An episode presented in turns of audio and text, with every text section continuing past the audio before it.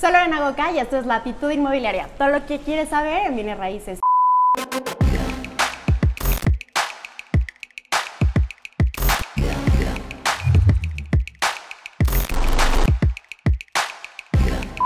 El día de hoy estoy súper emocionada porque me encuentro en el evento en el que me invitó Carlos Muñoz, con el que estoy aquí. Y Carlos, bienvenido, muchísimas gracias, Gracias. por tu tiempo. No, al contrario, gracias. Siempre es un gusto estar por acá. Oye, platícame, ¿cuáles son los mayores errores que cometen los desarrolladores?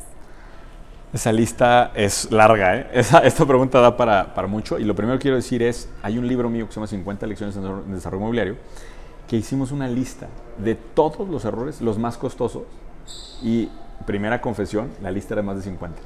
Cuando presentamos la lista original, mi editor agarró y dijo, este, no, limítenlo por favor para que el libro no se haga, porque es una Biblia de como 400 páginas y sacamos 50 nada más. Ahora, ya sé que la, te voy a dar tres o cuatro que son como que los, Los más comunes. comunes, Sí, los sí. más y los más fuertes, ¿no? La primera es no entender el valor de los terrenos. ¿A qué me refiero con esto? Mucha gente cree que el terreno es, ah, es que aquí vale 5 mil, entonces pues el terreno al lado vale 5 mil 500. Empiezan a hacer valor, valuación y los mismos valuadores hacen esto. ¿Cuánto vale la zona? El terreno en desarrollo inmobiliario no vale por lo que, eso se llama el valor de cambio, no vale por lo que la zona representa. Para un desarrollo inmobiliario el terreno vale por su valor residual. ¿Qué proyecto puedo hacer encima? Y entonces, ya que sé qué proyecto hacer, yo sé cuánto puedo pagar por el terreno. Ok, no estás un avalúo comercial No y es un el- avalúo comercial. Es una, una evaluación de potencialidad del terreno y de ahí sacamos el valor. precisamente es por lo que dices que es lo más complicado encontrar un, un terreno de aportación, porque a valor real pues es más fácil que te lo aporten, pero a valor residual es más complicado. Es difícil. eh, eh, Hay, hay ciudades, hay momentos en donde esos valores de potencialidad los encuentras y es, funciona el terreno. Y hay otros que de repente dices, este cuate está loco, me quiere vender el terreno carísimo, en función de lo que yo quiero hacer. No en función de lo que es que en al lado, en la zona. Y entonces, el desarrollador tiene que ver los terrenos en función de potencialidad. Si es un error muy común, que alguien que no sabe o que son sus primeros proyectos compra el terreno porque le gusta la ubicación y después se da cuenta que no cuadra el terreno con el, pues, la potencialidad que puede hacer ahí. Es uno muy común. Otro muy común que te diría es el tema de aportación de terreno, cómo hacerla. Vamos a suponer que ya tienes una persona que te quiere aportar un terreno, que es un gran logro. Esa persona, este, lo primero es cómo te lo aporta. O sea, y normalmente lo que hace alguien que no sabe de desarrollo inmobiliario es, nos vamos a asociar. Y se asocian 50-50 o 60-40 o no me importa el porcentaje. Pero al asociarse, lo que estás haciendo es que estás haciendo una estructura perversa porque ya nadie quiere capitalizar el proyecto. La manera correcta de hacer aportaciones es o por producto, o sea, que les des departamentos, unidades locales, lo que sea, o por porcentaje de venta, no como sociedad. Que al parte cuando son socios, lo que termina pasando es que el dueño del terreno se mete a opinar y no me gustó esto y no me gustó aquello. dices, güey, tú no eres el desarrollador. Y he visto unas broncotas que se meten por, a ver, no haber, o sea, por dejar que alguien que no conoce del tema inmobiliario se meta a opinar. Cambios al proyecto, etcétera, etcétera. y Bueno, un montón de cosas. Ese sería un segundo de los muy comunes. Estoy en planeación. Eh, nos podemos meter a otros, pero al- algo de lo que hablamos en el evento de hoy que quería rescatar es el tema de la estructura de capital. No hacer correctamente una planeación de estructura de capital del proyecto también es un error muy común. La estructura de capital es que es en pocas palabras, es de dónde sale el dinero con el que voy a construir. ¿Sí? O sea, yo, yo necesito dinero, si quiero hacer un edificio, pues tengo que tener el dinero para construirlo, ¿estás de acuerdo? Ese dinero proviene de tres fuentes, de capital, dinero que tú tienes en la bolsa que tú inviertes en ese terreno, pero también viene de bancos que te están prestando el dinero en un crédito puente y también viene de preventas, de un cliente que te dio dinero aunque no le has entregado el proyecto. Entonces, planear correctamente la estructura entre estos tres eh, fuentes de capital es uno de los temas más complejos en el desarrollo inmobiliario y donde más se equivocan. Y hoy justamente en el evento estamos platicando de qué pasa cuando quieres hacerlo con menos capital, cuando lo puedes llevar a un punto en donde hasta sin capital se puede hacer un edificio, que esa es la pregunta fuerte. Y aquí es en donde seguramente mucha gente que esté viendo este video va a decir, no se puede hacer un edificio. Pues la respuesta es sí se puede.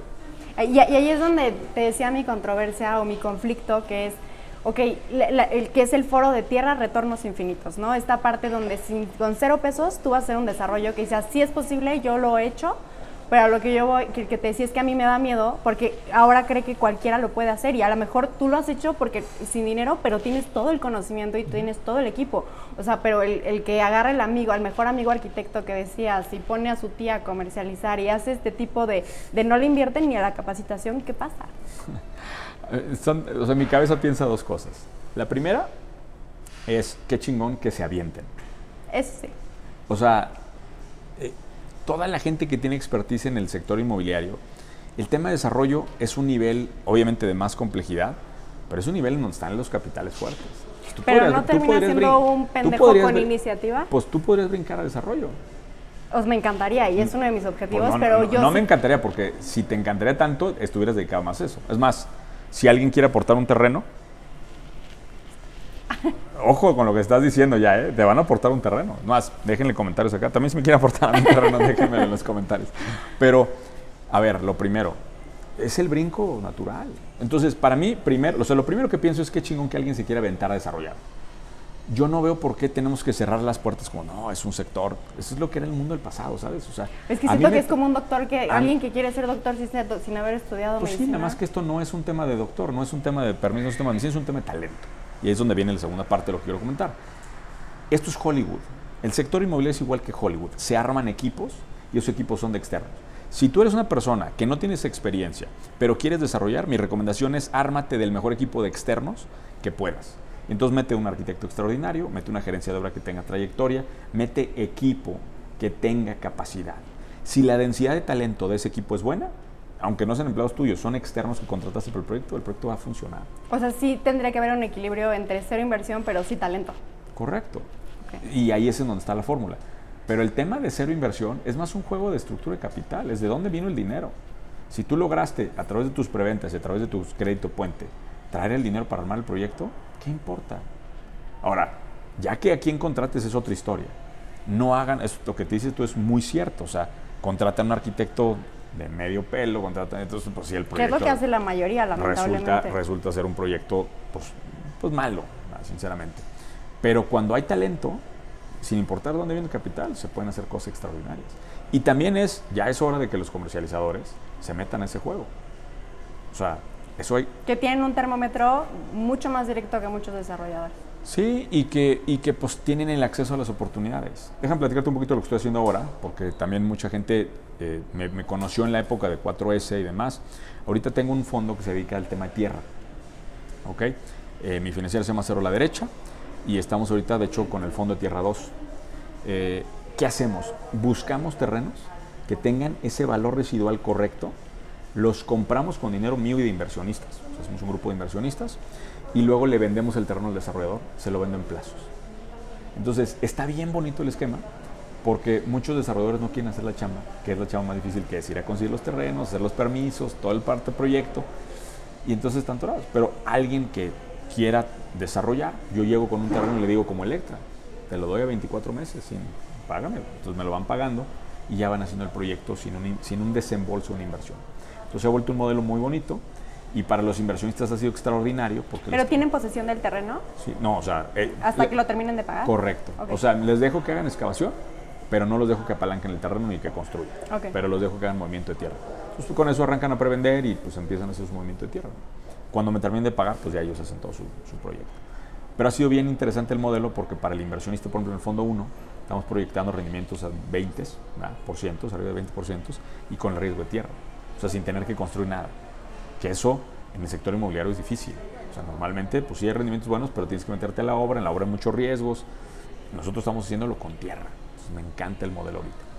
Súper, me encanta. Pues te agradezco muchísimo tu tiempo. Sé que estás muy ocupado. Así No, hombre. que mil gracias por esta invitación. Es un gusto y cualquier cosa, eh, si quieren ver un tema de un terreno que nos quieran vender, un terreno que nos quieran aportar o eh, ver este tema, manden mensaje en mis redes sociales, que les pongan por ahí en la etiquetita. Claro que sí. Y ya tiene el compromiso de desarrollo próximamente, así que ya, Gracias, quedaste, ya quedaste en cámara. Ya, ya quedó grabado. Nos vemos en un próximo video.